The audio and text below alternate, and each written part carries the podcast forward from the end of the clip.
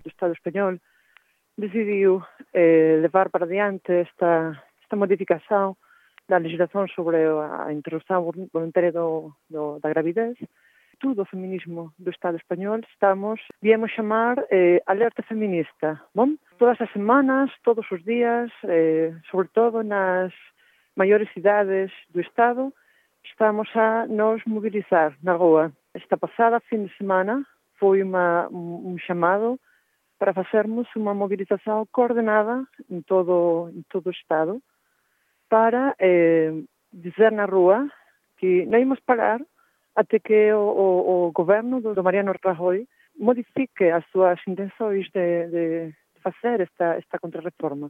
A contrarreforma non faz máis que respostar aos pedidos que, que ten feito a Igrexa, a Igrexa Española ao longo destes, destes últimos anos. A Igrexa Española eh, nunca citou custois como matrimonio gay ou que as mulleres pudésemos decidir sobre os nosos corpos. Fixera, fixeran, presionaran o, o goberno e ameazan con retirar o seu apoio ao goberno conservador senao tirar as leis que supoñen eh, melloras nos direitos civis das persoas, tanto gays como das mulleres neste caso.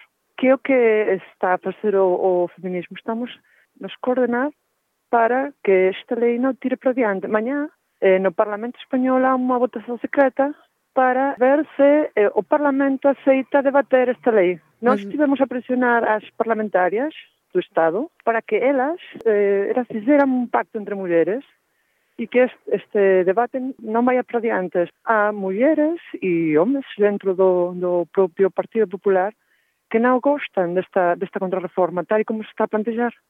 Há dúas correntes. Uma que, todo caso, teria que se voltar á, á lei do 85, que recoñecía tamén o suposto de interrupción voluntaria da gravidez no caso de malformações graves do feto, un dos supostos que non recoñece a actual proposta que fez Gallardón, e outro grupo con eh, algunhas mulleres á fronte dentro do Partido Conservador que di que prefiren unha lei de prazos tal e como está agora. A proposta que fixemos desde o feminismo é que se dicer unha votación segreda para que esas mulleres puderan votar libremente sen que o partido saber e eso podería facilitar que a lei non, non fora adiante. diante. Precisaríase que seis deputadas ou deputados do Partido Popular non votasen a favor. Non é que teñamos a certeza de que iso vai acontecer, mas queremos intentar. En relación ás últimas eh, cuestións que saliran no, no Parlamento Europeo, en todo o mundo, desde o feminismo, estamos a, a poñer riba da mesa que há un retroceso eh, en cuanto á consideración dos nosos dereitos.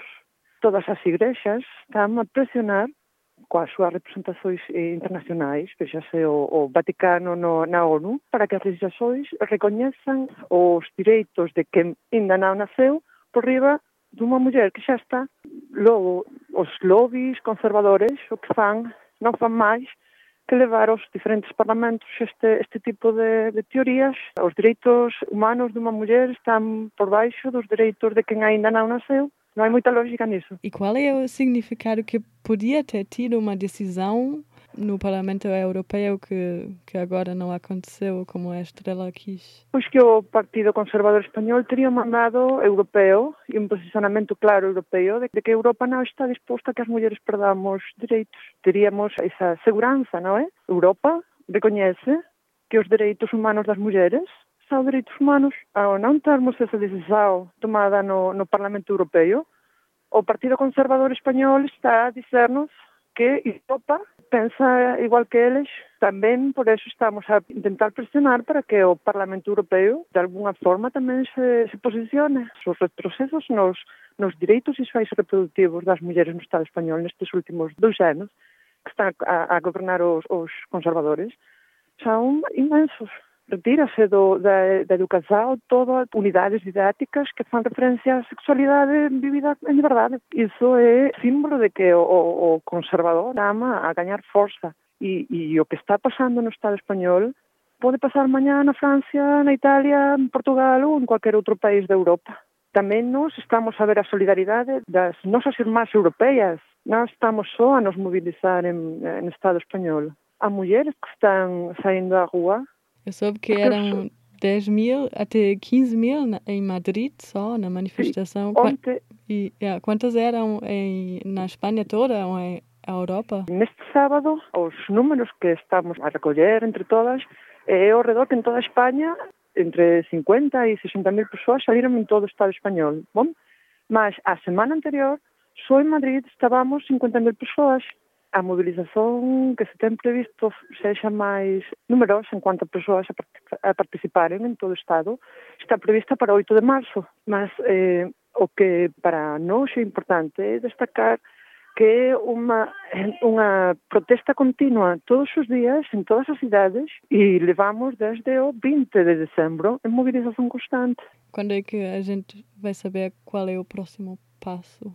Eh, nós estamos nesta, nesta semana, sábado, há uma convocatória para todas as organizações de mulheres do Estado espanhol em Madrid para vermos de lançar uma grande campanha a nível de todo o Estado. Tamén falarmos coas compañeiras dos de diferentes países europeos para lanzarmos unha grande mobilización eh, europea para a defensa dos, dos direitos sexuais e reproductivos das mulleres, de todas as mulleres europeas. Lanzarmos unha grande mobilización, tanto a nivel estatal, que estaría prevista para mm, o mes de eh, abril, maio, e iso decidiríamos este sábado, 15 de febreiro, e unha outra a nível europeo que este está ainda máis por, por facer, por ver os, os contactos e ver como acordamos como as compañeiras europeas. Tinha persoas detidas o, o fim de semana passado? Este fim de semana eh, non houve detenções, mas sim noutras concentrações máis em cidades máis pequenas, em vilas máis pequenas, ao longo da semana sí que há detenções mas sim há uma política de identificações indiscriminadas cualquier muller que sentese está numa manifestación, rematada esa, esa manifestación, a policía identifica e despois o plan é enviar multas carganos a multas para que nos saiamos á rúa. Por exemplo, temos agora dúas multas de 500 euros, mas sabemos que a modificación que tamén fai Gallardón eh, en relación as protestas de DAS está pensada para que nos vayamos á rúa porque desses 500 euros vão passar a ser 3.000, 4.000, 20.000 euros. O que eles querem é que nós, nós não protestemos, estemos na casa, estar caladas. Há outras convocatórias na defesa dos direitos civis que, que compartem também a, esta temporada ruas, nas que sim está a haver detenções de 20, 30, 40 pessoas por dia.